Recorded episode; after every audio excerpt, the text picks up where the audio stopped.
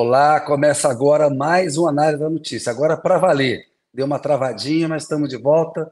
Estou aqui com meu camarada, meu amigo José Roberto de Toledo. Boa noite, Zé. Boa noite, Kendi. Boa noite a quem nos assiste aqui. Aqui não tem que procó, que a gente não dê jeito. Como diz o Faustão, quem sabe faz ao vivo. Trava, falha, mas a gente está de volta aqui. Ô Zé, nós vamos falar hoje sobre a meta fiscal de 2024. Né? O ministro da Fazenda, Fernando Haddad, quer déficit zero nas contas públicas. Todo mundo sabia que seria difícil atingir, né? O próprio mercado tinha essa análise. Mas o presidente Lula, na semana passada, num café com jornalistas, é, teve a brilhante estratégia de antecipar que não vai cumprir. E aí começou de lá para cá, um que procura danado. Nós vamos falar disso ao longo do programa programa monotemático hoje, ficar muito focado na economia. O Zé vai falar no bloco 1 sobre esse bombardeio, a meta do Haddad. No bloco 2 eu falo das consequências. E no 3 a gente traz o Zé Paulo Kupfer, que entende muito mais do que a gente de economia, para falar da importância de buscar o déficit zero ou não, se tem que buscar, se não tem ou não. Ô Zé, como o bloco 1 é com você, a pergunta que você vai ter que responder é a seguinte: por que o presidente Lula torpedeou a meta do Haddad? Fácil, né, Kennedy? Perguntinha simples de responder, todo mundo sabe, né? Óbvia a resposta. Né?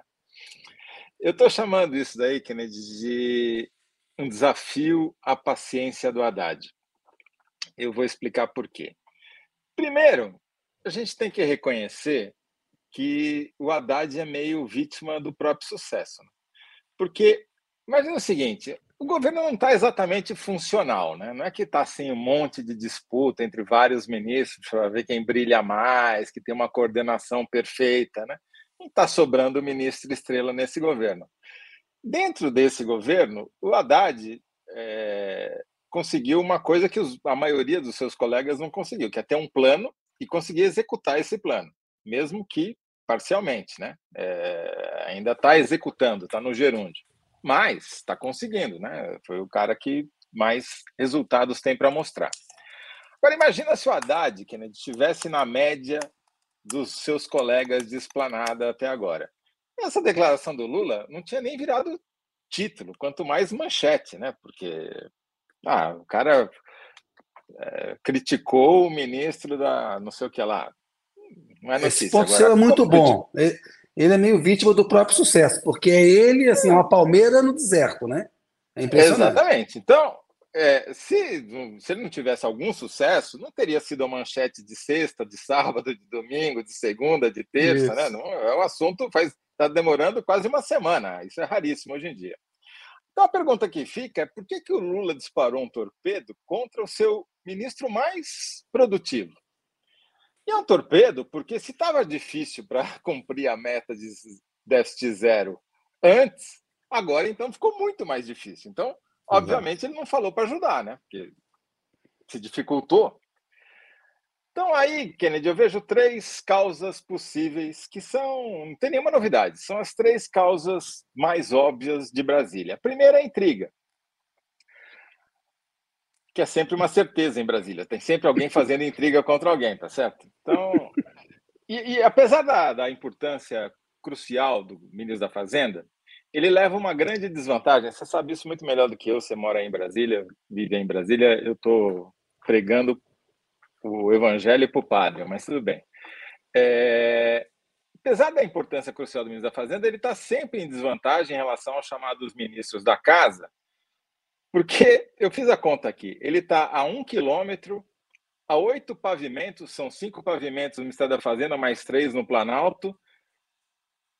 Pelo menos uns dez minutos de distância do Lula, sem contar um monte de porteiro que tem pela frente. Né?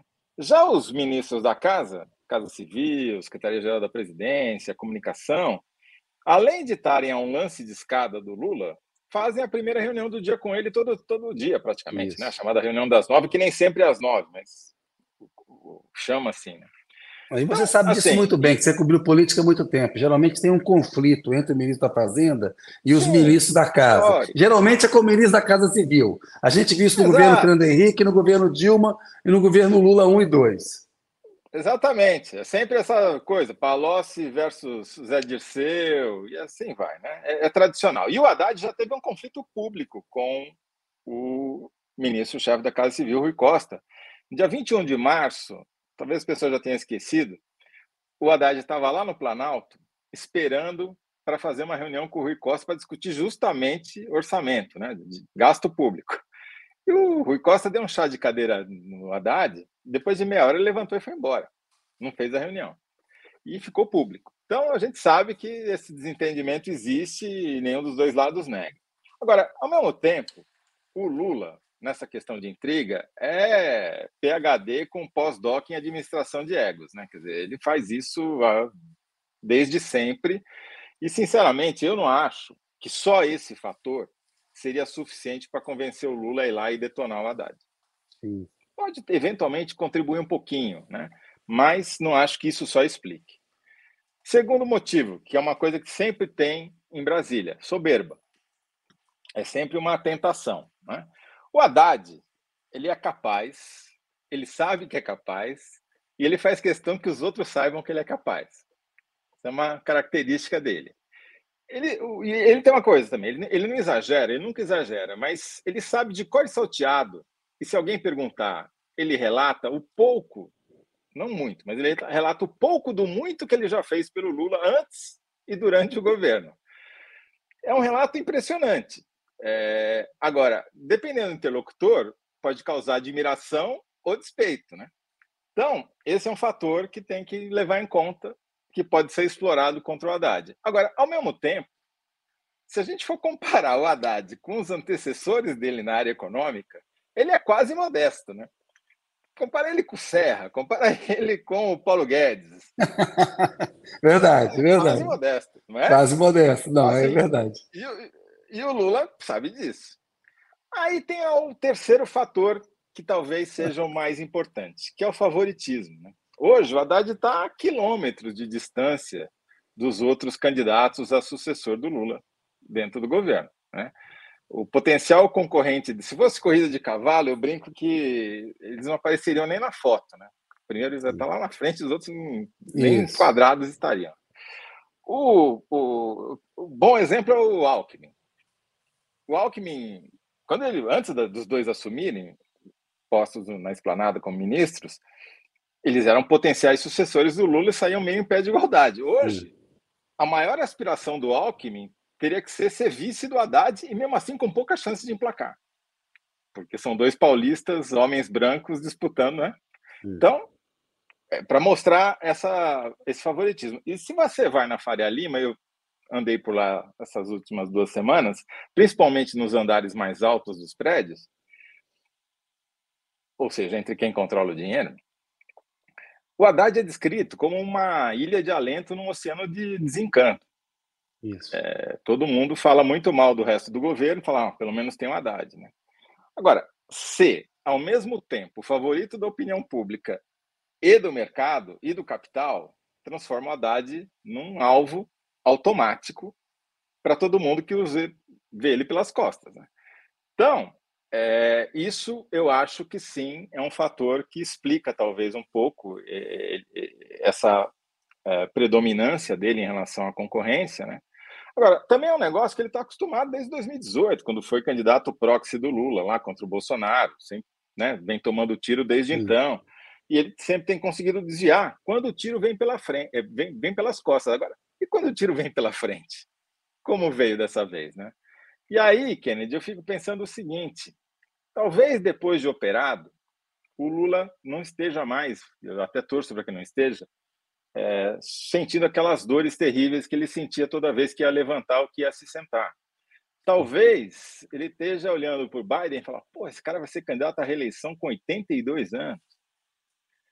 Talvez ele não esteja mais conversando sobre sucessão com a Haddad, entendeu? talvez ele esteja pensando em, em ele mesmo se recandidatar. E, e, isso cria um outro problema, na minha opinião, porque cria um desafio histórico para o Haddad. Eu fui dar uma pesquisada aqui e a história não favorece o Haddad nesse ponto, porque raros ministros da Fazenda viraram presidente da República. Os três mais famosos são Getúlio Vargas, Tancredo Neves e Fernando Henrique Cardoso. Dos três, só o Fernando Henrique saiu direto da cadeira de ministro para a cadeira de presidente. Mas para o Haddad, o fato mais importante é que nenhum desses três presidentes passou mais do que 13 meses como ministro da Fazenda. Quiçá oito anos. É muito desgaste, é muita chance Sim. de algo dar errado, de ter uma crise internacional, entendeu? Então, talvez o Lula nem imagine, mas pode, ele pode ter que vir administrar um problema diferente. É o Haddad achar que não tem chance de sucedê-lo, voltar para casa e esperar sentado. Tancredo esperou 22 anos para virar presidente e mesmo assim não teve final de feliz. O Getúlio Vargas cansou de esperar e depois de cinco anos fez uma revolução. Pois é, o, o, o Lula, não tenho dúvida, viu, Zé? tem na cabeça dele hoje, ele é candidato à reeleição.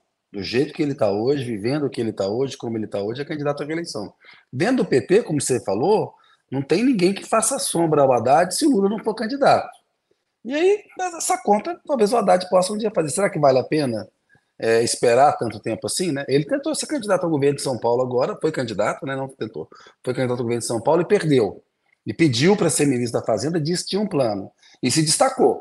Isso é inegável. Ele conquistou o mercado financeiro, conquistou o respeito da imprensa, né? Ele até teve uma reação muito ruim com os jornalistas que estavam repercutindo o que o Lula estava dizendo. Ele ficou ali meio fora de controle, lembrou assim aqueles descontroles que a Dilma tinha quando chamava a jornalista de querido e de querida. Um ministro da Fazenda tem que ter mais sangue frio. Mas a gente entende que o bombardeio, de fato, foi grande mesmo para o lado dele.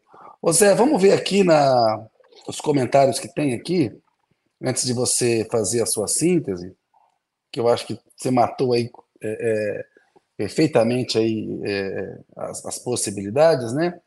Olha só, o primeiro comentário de hoje, como sempre, o doutor Danilo Sotero Rogério.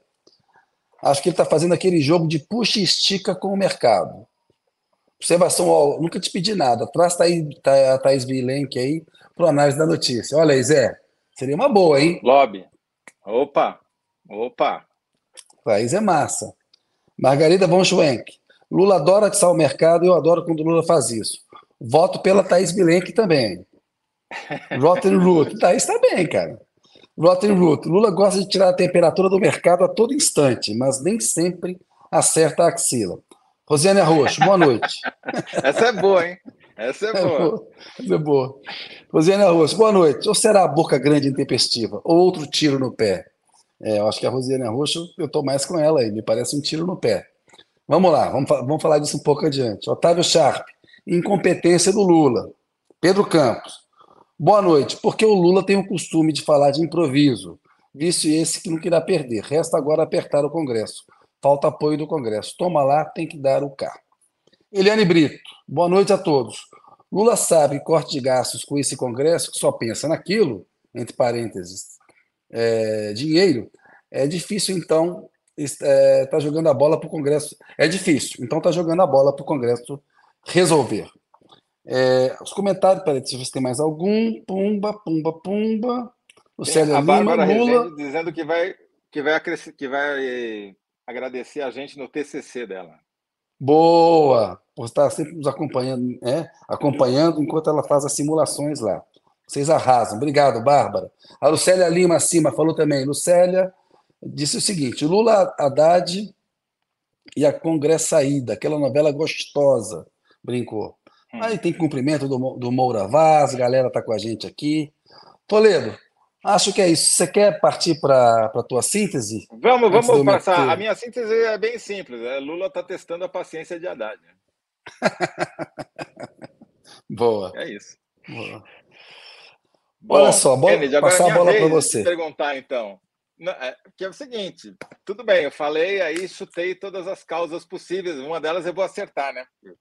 Eu nominei, elenquei todas. Agora eu vou fazer a pergunta mais difícil ainda. E quais as consequências desse torpedo do Lula? Acho que as consequências são negativas, né? O Lula enfraquece o principal ministro dele, enfraquece o Haddad e, por consequência, enfraquece a si mesmo, enfraquece o governo ficou mais difícil aprovar os projetos no Congresso, para elevar a, a receita. O Haddad tomou um tiro enquanto articulava com o Congresso projetos é, sob, né, sob a justificativa com o discurso de que precisava para cumprir a meta de déficit zero, que todo mundo já sabia que ia ser difícil. Aí vem o presidente da República, né, Zé? Desculpa, eu mexi aqui na câmera. Vem o presidente da República e fala: olha, nós não vamos cumprir essa meta. Eu acho é, é, é, que traz consequências bastante negativas. O Lula, ele não, ele sempre teve uma visão de que é preciso gastar em infraestrutura. Ele fala que alguns gastos sociais não são gastos, são investimentos. A gente entende um presidente da República brigar para ter espaço no orçamento para executar as obras, porque, enfim, estamos no Brasil, né, o cobertor é curto, né, enfim, tem uma taxa de juros altíssima que demanda e abocanha parcela grande dos recursos públicos, a gente entende isso.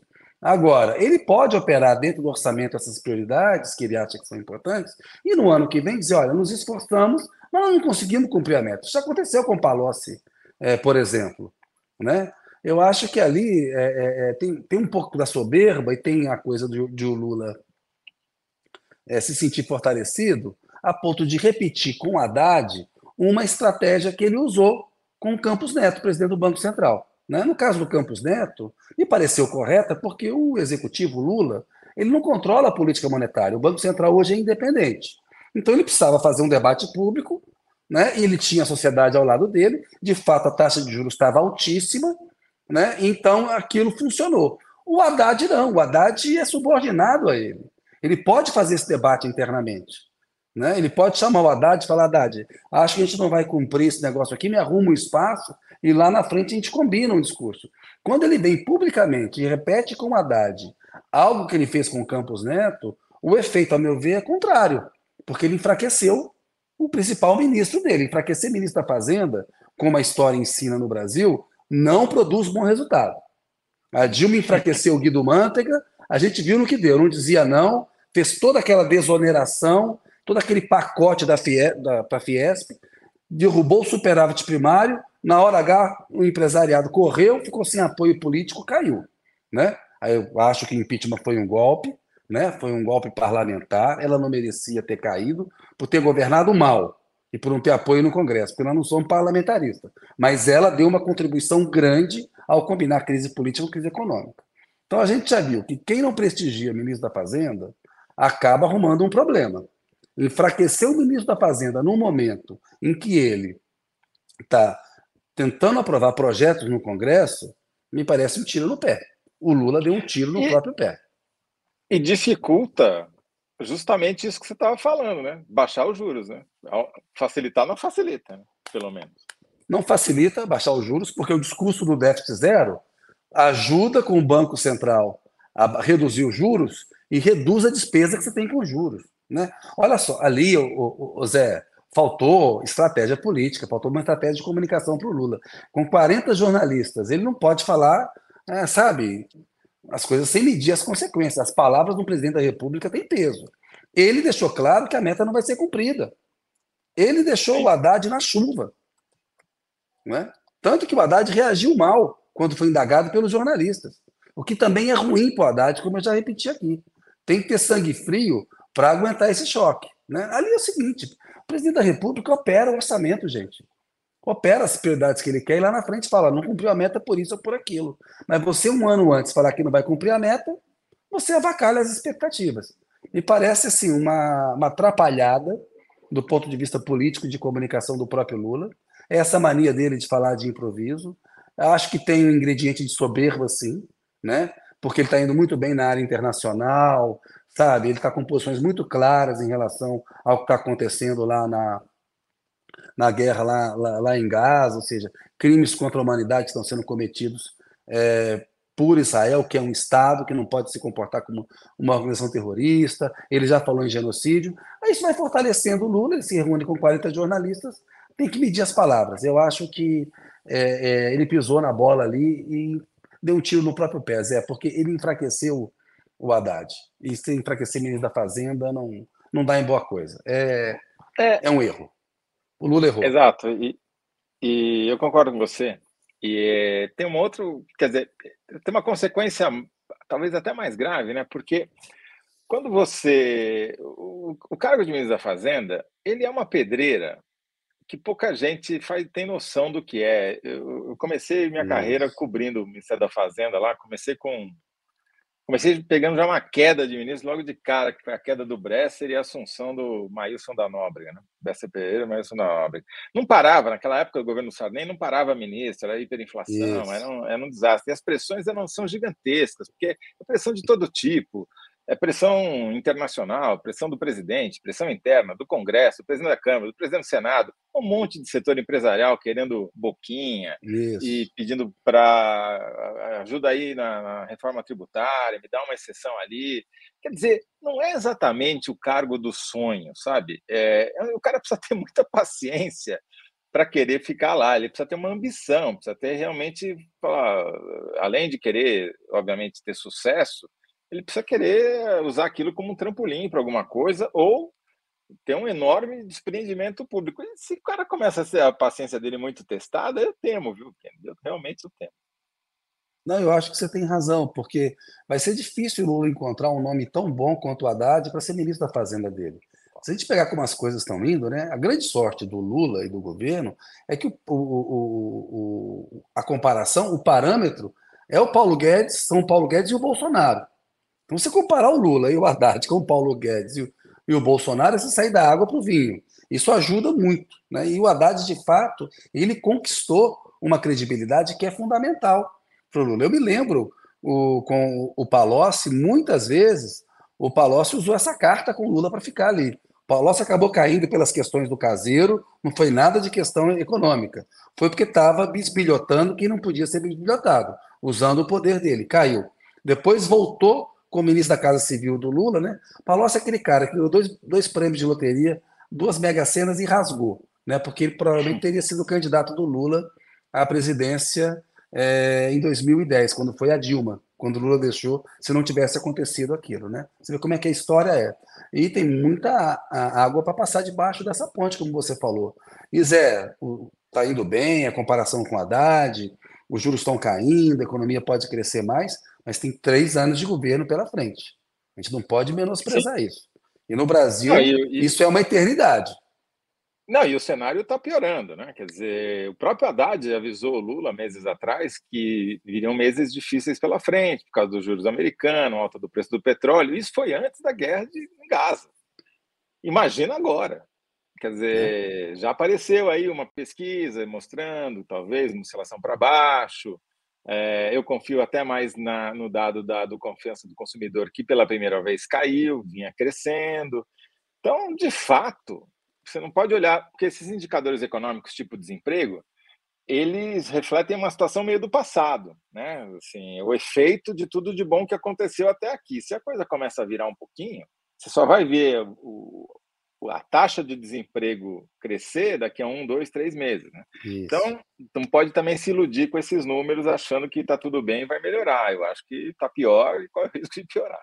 Mas, enfim, ó, Kennedy, o, ficou assim o, o primeiro bloco. É, por que, que Lula torpedeou a meta de Haddad? A minha resposta foi: Lula está testando a paciência de Haddad e o público Lula gosta de tirar a temperatura do mercado a todo instante, mas nem sempre acerta a axila. Eu acho que eu vou perder, Kennedy. Eu acho que eu vou perder. Votem em mim, por favor, não me deixem só. Dessa, vez ficou difícil. Ó, é, tem já comentários aqui. O Ézio Cândido diz o seguinte: Lula está adequando as coisas. Deixou Haddad na chuva, mas já providenciou o guarda-chuva. A tempestade vai passar. Está otimista o Ezio Cândido. Francisco Domingos, o problema do Lula é a vaidade. Ele está preocupado com o sucesso do Haddad. Precisa mostrar que quem manda é ele. É, e o Luciano Rodolfo Moura de Machado diz que o Lula sofre de sincericídio. O Brasil perde com isso. É, eu acho que a questão do sincericídio é interessante, porque o Lula, de fato, ele tem uma visão é, mais gastadora do que o Haddad. Né? Ele é até legítimo que ele pressione por isso. Essa discussão poderia ter perfeitamente ter acontecido internamente ali. Né? A forma como ela aconteceu e o desgaste ao Haddad é que foi, a meu ver, é, é ruim. Ô Zé, olha só, para fazer a síntese aqui desse segundo bloco, Eu diria que é o seguinte: uhum. ó, Lula erra ao repetir, ao repetir com Haddad estratégia que usou com Campos Neto. Né? Dá até para colocar um erra feio, mas é, não precisa carregar nas tá, tintas. Né? Lula que... erra. Tá, então, Lula erra ao, ao repetir, repetir com Haddad tática estratégia... que usou com Campos Neto. É, tática ou estratégia, né? Tá, Pode ser. Você está sendo, é, você tá sendo estratégia seria um pouco demais, talvez. Aí, é, vamos caso. dizer que foi um movimento tático infeliz. Exato. É. Né? Velho esquerdista, esse Toledo, a diferença entre tática e estratégia. Puta merda, é isso aí, Zé. É, essa coisa. Os manuais, os manuais. Os manuais, os manuais. É... Ô, Zé. Então, acho Vamos é lá? O, o, o, eu acho que é isso. O nosso convidado já está aí com a gente, pessoal. Já posso chamar o Kupfer aqui? Opa! Aí, já tá, já apareceu na tela. Paulo Kupfer. Deixa eu ver se eu boto melhor aqui para você. Isso, se ajeite aí, pô. Fica mais ah, bonito. Tá bonito, aí. tá bonito. Tá bem, Zé Paulo. Mais com Zé Paulo, você tem que arrumar um óculos bonito como o do Toledo, rapaz. Porque é. aí você vai arrasar um óculos vermelho. Olha, olha o charme que o Toledo fica com esse óculos vermelho aí. Aí né? é, Enfim. é imbatível. Imbatível, imbatível. Ô, Zé Paulo, em primeiro lugar, boa noite para você e obrigado por estar aqui com a gente novamente. É isso, boa noite a vocês dois, saudades. Boa noite a quem está assistindo. Estava vendo vocês falarem, e é exatamente isso que é o pano de fundo dessa história é, a economia não está com essa bola toda.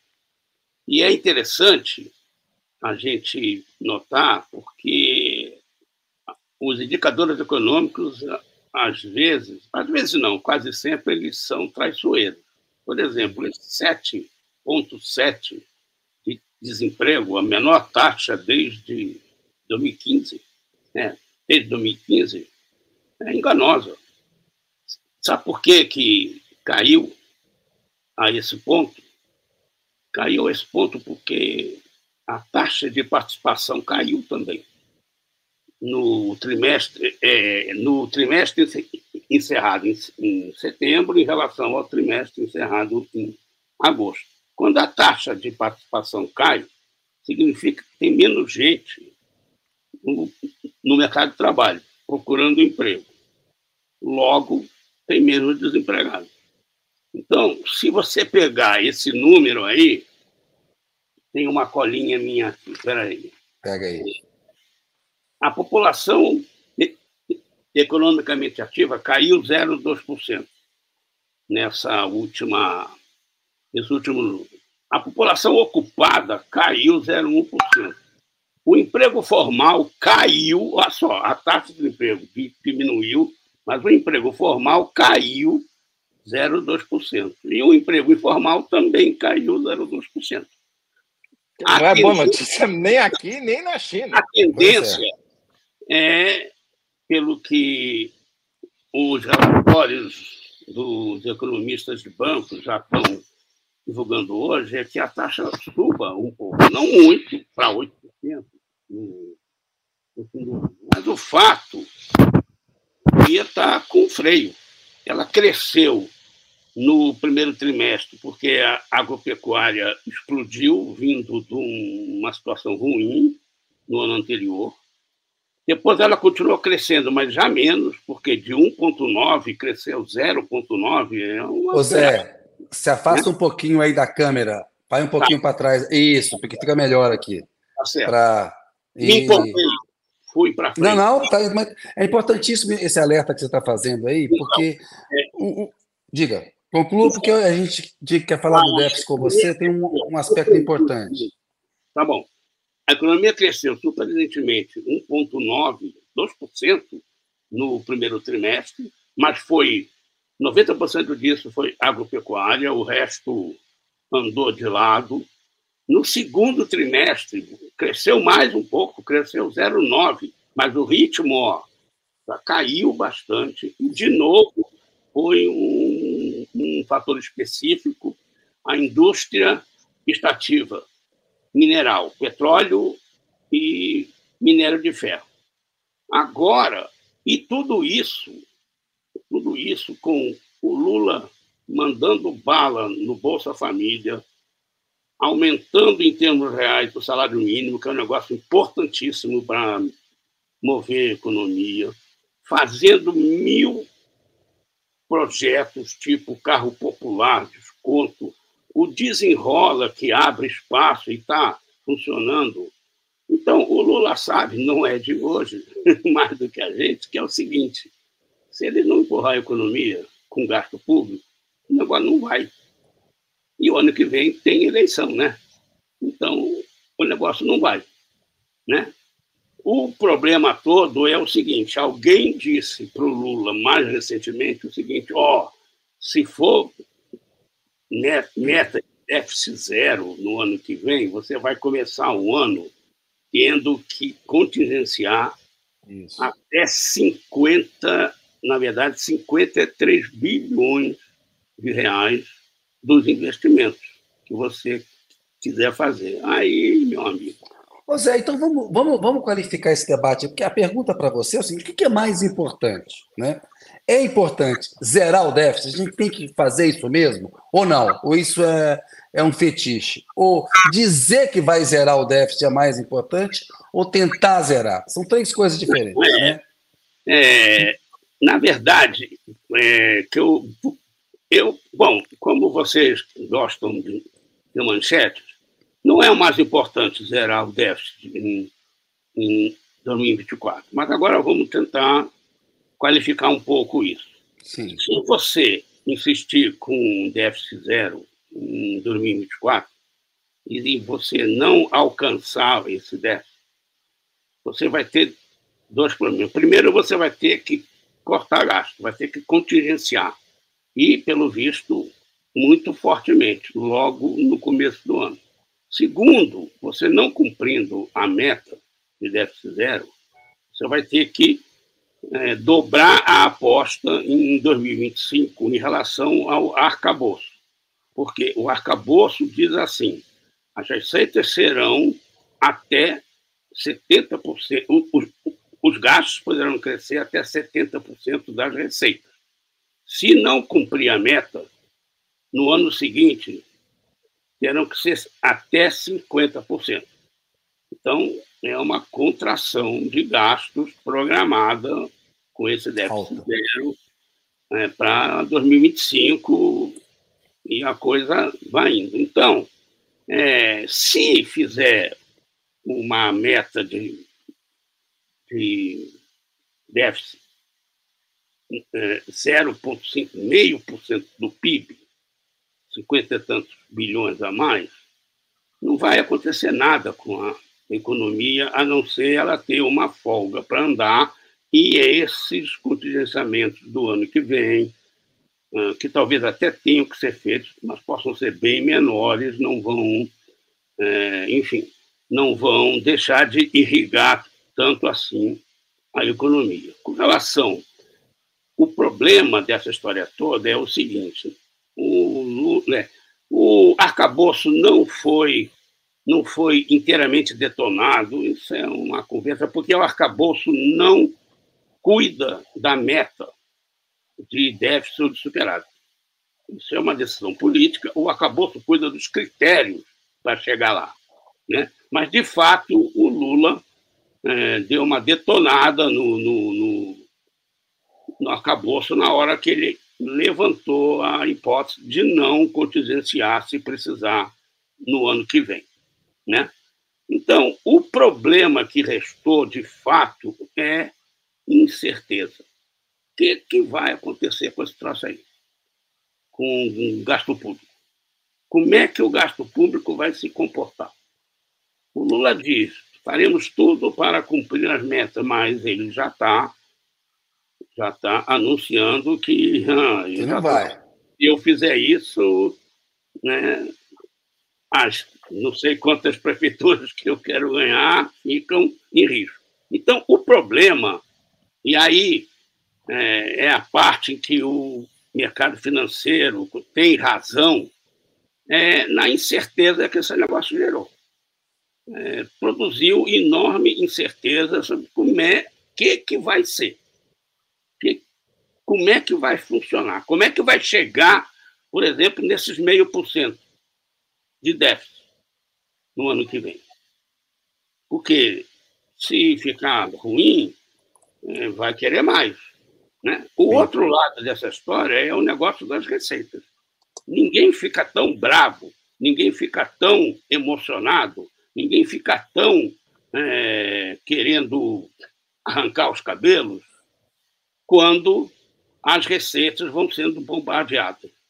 Ou com pautas-bomba diretas, ou com coisas que nem estão sendo feitas com a reforma tributária do consumo, né? que é o conflito distributivo na veia e, mais uma vez, o lado mais fraco, o lado mais pobre, está perdendo.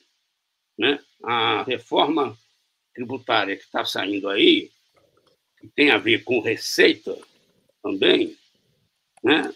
Tá, tá com grandes problemas, está sendo, é, tá tá sendo diluída pelos lobbies, pelos grupos de pressão que o Congresso está aceitando. Né? Então, tem um lado. É, as, as pessoas deveriam ficar tão emocionadas Zé. Então, só para ver se, se eu entendi, você acha que o Lula tem razão no mérito, ou seja, perseguir um déficit zero vai gerar um efeito negativo para a economia que não valeria a pena no momento. Exatamente. Então, o problema é perseguir o déficit zero no ano que vem. Você acha que perseguir o déficit zero até o final do mandato dele faz sentido? Faz. faz sentido. Tá. Inclusive, ele, no, nos dois mandatos anteriores dele, especialmente no primeiro, só fez superávit. Mas como é que ele fez superávit? Ele fez superávit porque ele tinha a economia crescendo e ele tinha receita, ele tinha arrecadação. Então, se a economia embicasse 10 passos para ela avançar, é possível e não bombardeiem as possíveis receitas.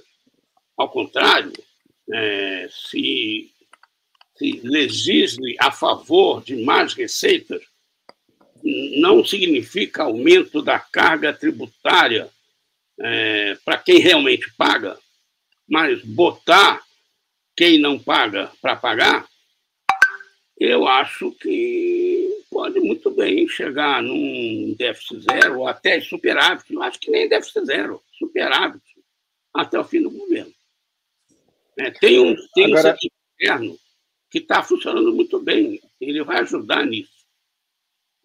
Ele vai ajudar, tá, mesmo com guerra e tudo, está bombando estão bombando as exportações brasileiras. Tudo bem, é só commodity, não, não, não, não, não tem manufatura, ah, mas tá, vai ser recorde 90 bilhões ou mais de superávit comercial este ano. É recorde de todos os tempos. Nunca aconteceu. Agora, Zé, a ah. gente vê ao mesmo tempo uma pressão no quadro externo não muito favorável, tirando essa questão das exportações por causa dos juros americanos, disseram que iam parar de subir, mas daí veio a guerra né, eh, em Gaza, aí preço do petróleo tinha parado de subir também, daí subiu de novo com a guerra, recuou um pouquinho, fica ali naquele patamar, a expectativa, vai entrar o Irã na guerra? Não vai, se entrar o preço pode sair, passar de 100, etc. Como é que você vê o cenário externo e como isso pode impactar as chances de governo atingir as suas metas ou não? Aí, Zé, aí você tem que perguntar para algum. Para quem consegue ler bola de cristal, porque se esse. você, pô. Eu não. Você, Zé Paulo, está aqui para isso, cara.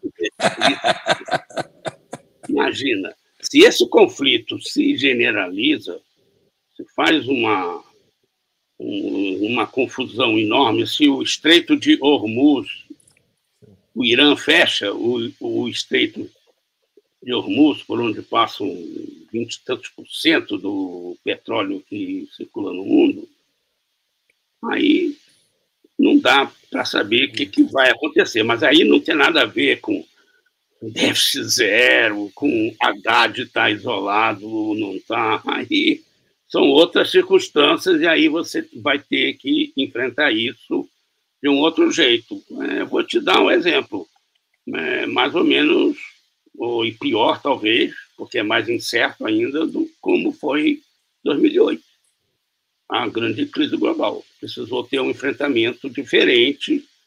É, eu até é, comparo um pouco com a pandemia. Tem que mudar completamente, aí tem que empurrar a economia é, com gasto mesmo, talvez crédito extraordinário, fora de meta, fora de arcabouço, né? como foi na pandemia, porque porque vai ter uma retração enorme do investimento privado. Ele vai todo, é, o financeiro vai todo para os Estados Unidos.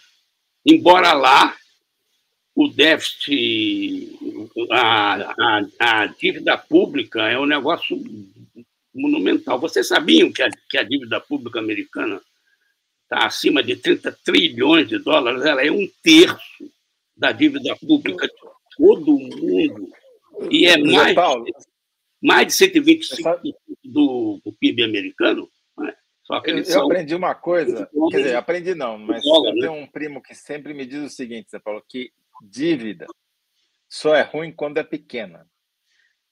Para a dívida ser boa, ela tem que ser tão grande que quem não dorme é o banqueiro, não é você. É o caso dos é, Estados Unidos, né? O problema é, é dos outros. Esse, esse seu primo está plagiando, dando um jeito numa velha piada judaica que o Isaac estava agitado na cama e aí a Sara pergunta para ele: o que, que houve? O que, que você está assim? Ah, eu tenho uma dívida enorme que tem que pagar amanhã para o Moisés e eu não tenho dinheiro, não sei o quê. Aí a Sara disse assim: deixa comigo. Telefona para o Moisés e diz assim: Moisés, Isaac não vai pagar a dívida. Pronto, pode dormir, Isaac, tranquilamente.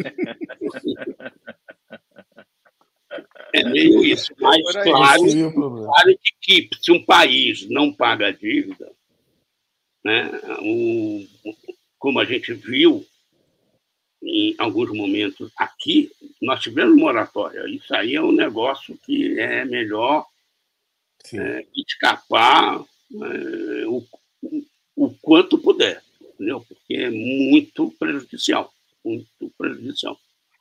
Mas acho que estamos bem longe desse cenário por enquanto. Sim, é, eu, eu fico lendo assim, descontrole das contas rombo pessoal é 0,25% de déficit, 0,5%. Só, só para lembrar, Zé Paulo, como é que era o descontrole das contas públicas no governo Bolsonaro? O que, que tem? Como era o, o, o, qual o adjetivo usar para as contas públicas durante o governo Bolsonaro?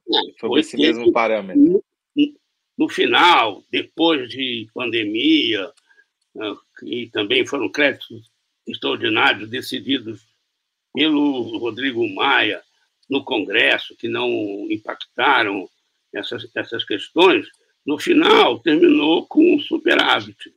Mas, Sim, mas no primeiro ano. Mas, não, no último ano agora, mas mas, como, como, eu disse e como escrevi, dando calote até eu, entendeu? É a história. Né? É a história do seu primo aí.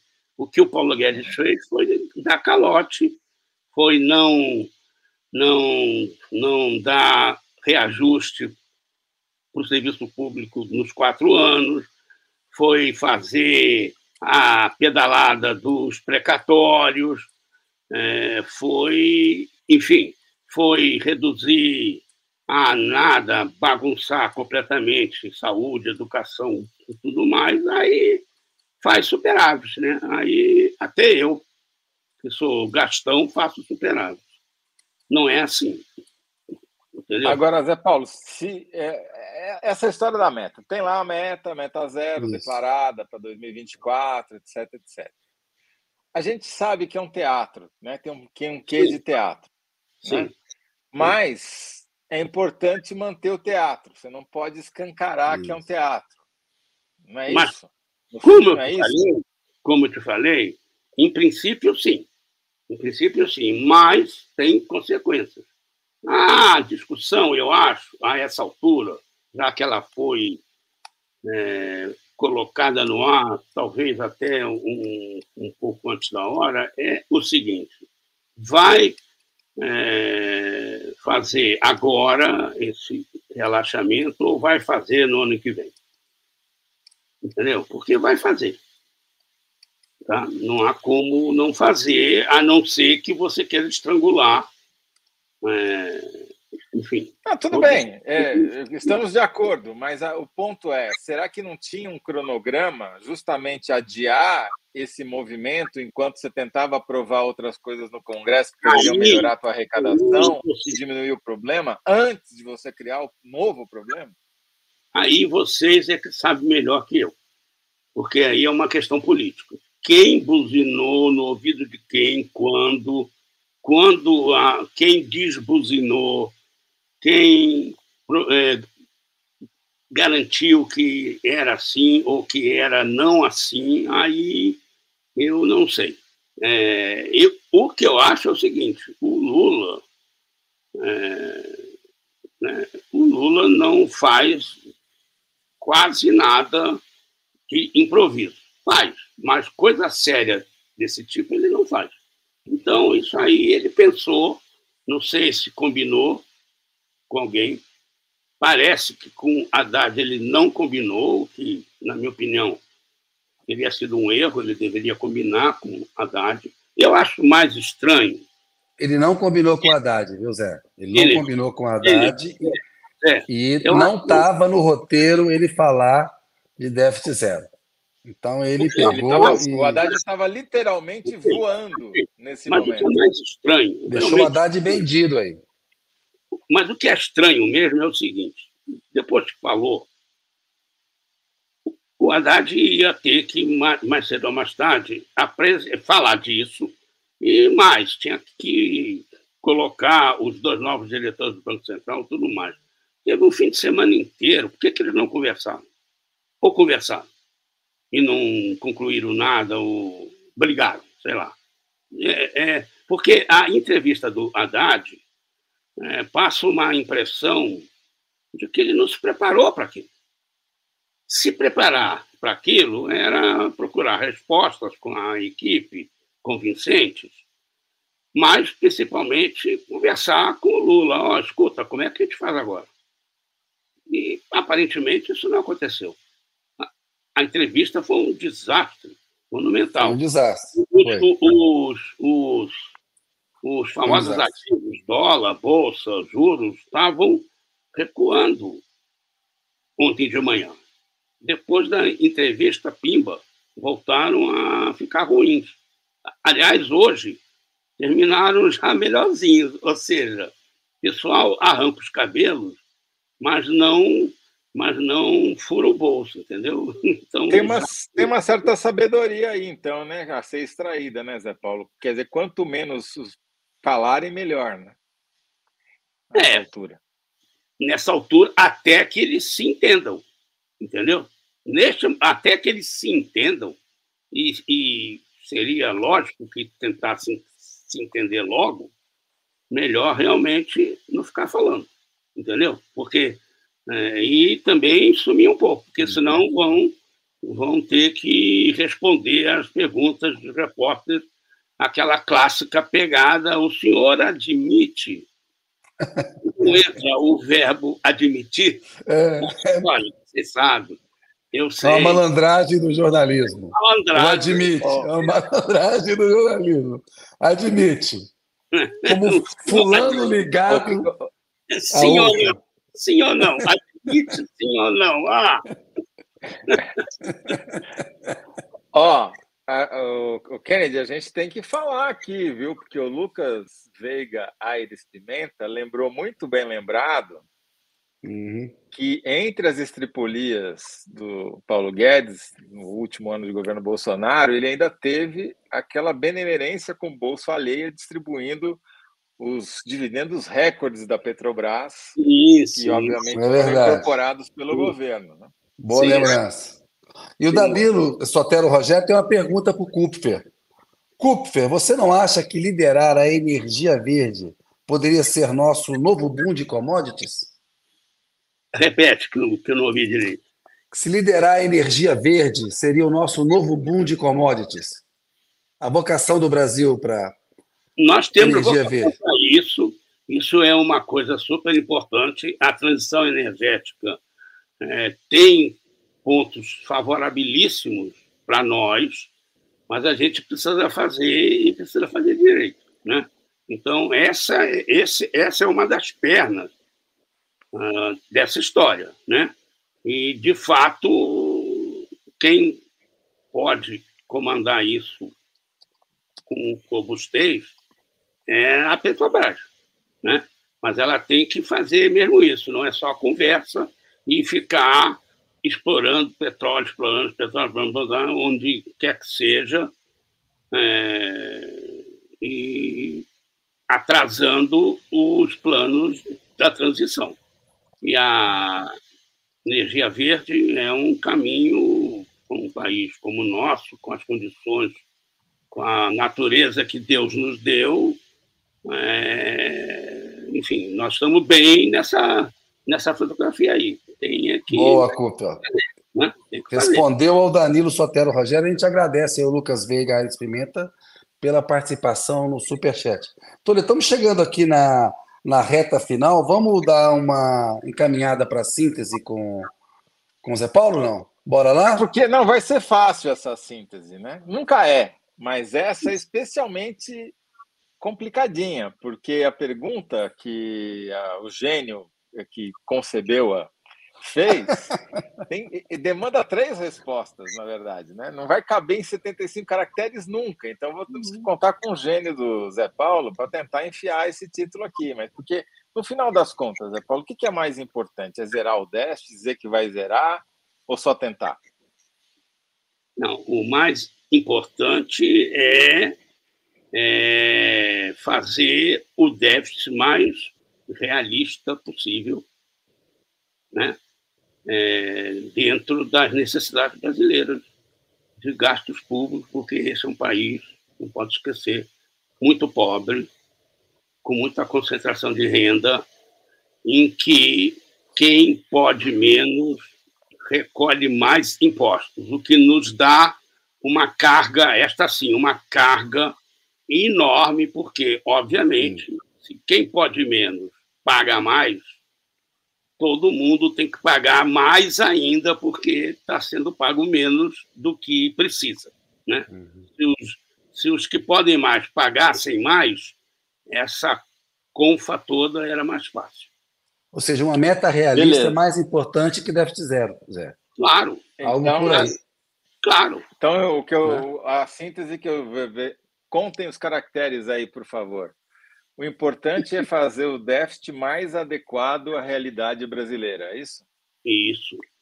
Boa! Beleza. Zé Paulo, agradecer você mais bom. uma vez por participar com a gente aqui. Sempre bom conversar, ter a sua perspectiva. Que obrigadão, viu, velho? Aquele abraço para você. Ok, eu fico... Um abraço, Zé Paulo. Obrigado. Eu fico grato porque é uma chance, vocês nem sabem, de, de pensar junto e melhorar o pouco que a gente consegue entender desse, desses problemas. Então, eu estou sempre à disposição. Essa é a ideia. E você, e você melhora muito, porque é importante lembrar que é um país pobre, que não tem que estar só seguindo a agenda do mercado financeiro, não. Nesse sentido, é, é importante a gente. A gente sabe que tem que ter o teatro, mas tem uma vida real. Antes ser tão bravo quanto se é com os gastos, com as receitas. É isso porque, aí. Porque realmente é absurdo o que se deixa de arrecadar. É, Agora, tem esse aspecto também, né? Hã? Enquanto a gente está aqui falando de, de, despesa, a gente não está falando das benesses que os grupos Isso. de pressão estão tentando aprovar no Congresso, na reforma tributária, né? e todas as Por vantagens, exceções, etc. Saiu nesses dias um estudo importantíssimo mostrando o seguinte: que a alíquota de 34%, a alíquota média padrão, que as empresas brasileiras pagam é, nos seus lucros, na verdade, com tudo que se consegue é, driblar, não chega a 18%. E a taxa e a alíquota de 34% era o grande argumento para não taxar dividendos, lucro de dividendos dos acionistas. Agora, vem cá. Que história é essa? 34% não é verdade. A verdade é 18%. 18. E isso é, é só isso um exemplo. Isso é só um exemplo. Temos que voltar com Exatamente. o Zé Paulo para falar mais disso aí. Até no âmbito da reforma tributária, que claro. a gente está para discutir. É isso mesmo. Na prática, a alíquota é menor. Claro. Zé Paulo, obrigadão, velho. Boa noite para você. Aquele um abraço. abraço. Super abraço. Até a próxima. Valeu, valeu, valeu. Um abraço. Abração. Ô Zé, você ganhou a enquete, rapaz. Aqui o algoritmo, aqui o pessoal ficou do seu lado. Não te deixaram Tive só. fazer lobby, né? É isso, Tive porque Lula. Pedir é... encarecidamente. É, mas faz parte, pediu ali com, com elegância, como sempre, José Roberto de Toledo. Por que Lula torpedeou a meta de Haddad? Venceu a síntese do Toledo. Lula está testando a paciência de Haddad. Pergunta 2. Quais as consequências de Lula torpedear a meta de Haddad? Lula erra feio ao repetir com Haddad a estratégia que usou com Campos Neto. Pergunta 3. O que é mais importante? Zerar o déficit? Tentar zerar o déficit? Dizer que vai tentar zerar o déficit ou nenhuma das anteriores? O mais importante é fazer o déficit mais realista possível dentro das necessidades brasileiras. Toledo, programa feito. Até amanhã. Aquele abraço para você, meu caro, e para os analistas. Até amanhã. Obrigado, Kennedy. Até amanhã. Um abraço. Valeu, boa noite.